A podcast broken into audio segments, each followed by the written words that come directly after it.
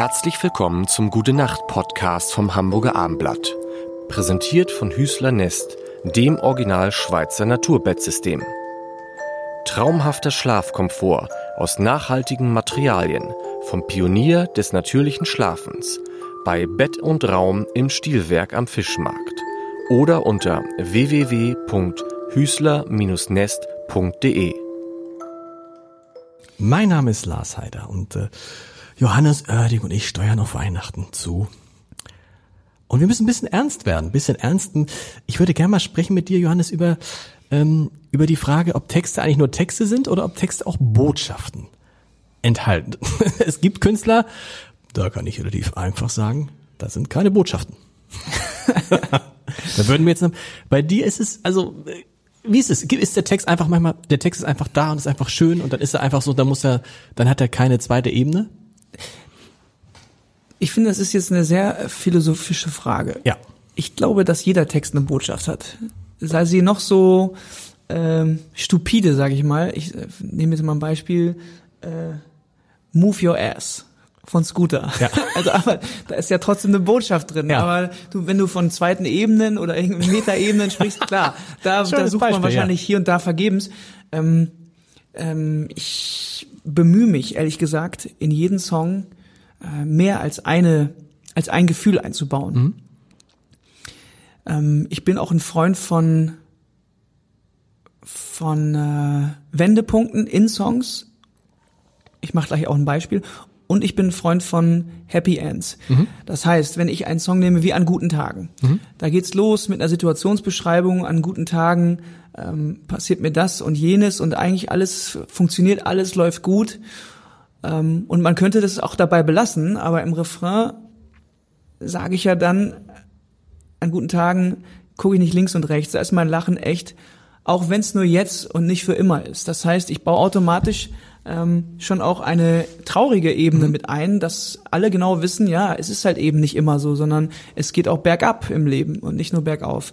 Und genau diese Sehnsucht oder diese zwei Gefühle, äh, versuche ich da irgendwie mit reinzunehmen. Also einmal auf der einen Seite Motivation und auf der anderen Seite ähm, so ein bisschen auch Melancholie, damit überhaupt eine Fallhöhe da ist, ja. dass die Leute sagen, ja, ich bin halt manchmal auch melancholisch, deshalb genieße ich jetzt diesen schönen Moment. Als Beispiel. Politische, ich wusste, dass ich nicht aussprechen kann. Politische Botschaften? Auch gibt's das? Auch sind, also gibt's ja bei, mhm. bei vielen, die bewusste Lieder machen. Ja. Auch das wären äh, wichtiger ja. für dich. Wirst du politischer? Wirst du politischer mit den Jahren? Ja, total. Ja, äh, äh, ganz, äh, ganz sicher. Also ich nicht nur, weil ich wirklich privat wie beruflich ein großes Interesse daran habe, ähm, mich mit Politik auseinanderzusetzen und mit dem gesellschaftlichen Geschehen. Das merke ich total in den letzten Jahren, dass ich da auch viel engagierter bin, auch was ähm, gesellschaftliche Dinge oder politische Themen äh, anbelangt und ich da auch gerne ähm, meine Reichweite nutze, um mhm hoffentlich mit der richtigen Haltung auch ähm, was beizutragen. Also ich sehe das auch ein bisschen als meine Bürgerpflicht, nicht nur zwangsläufig als Künstler oder, sondern wirklich als Bürger dieser Gesellschaft. Und natürlich habe ich auch Songs und das wird auch immer mehr. Es mhm. fällt mir auch auf, ähm, wo ich auch politische Dinge anspreche. Mal global betreffend. Ich nehme das, ähm, Nehmen wir das Beispiel, ähm, der Song Alles okay, da gibt es Zeilen wie Diese Welt spielt verrückt, die Schlagzeilen nur voller Hass, ähm, wir entfernen uns weit voneinander und so weiter.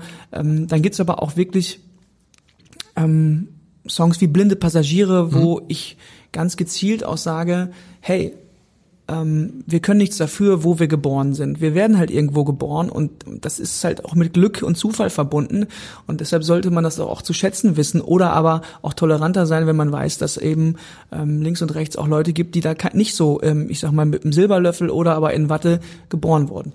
Das sind jetzt so zwei Beispiele und ich merke, dass es auch ein bisschen in meiner Aufgabe ist, für mich persönlich. Ich spüre da eine Verantwortung, die ich nicht jedem Künstler zuschreibe, ja. so also ich würde jetzt niemals sagen, Künstler müssen immer Verantwortung übernehmen und ihre Reichweite nutzen und müssen sich auch äußern und müssen vorweggehen.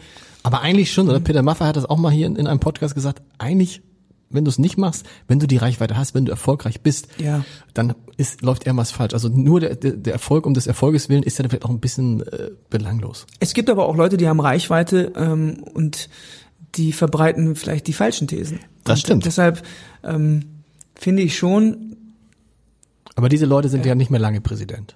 Ja, da hast du recht. Sehr schön. Gute, gute Nacht. Ja, gute Nacht.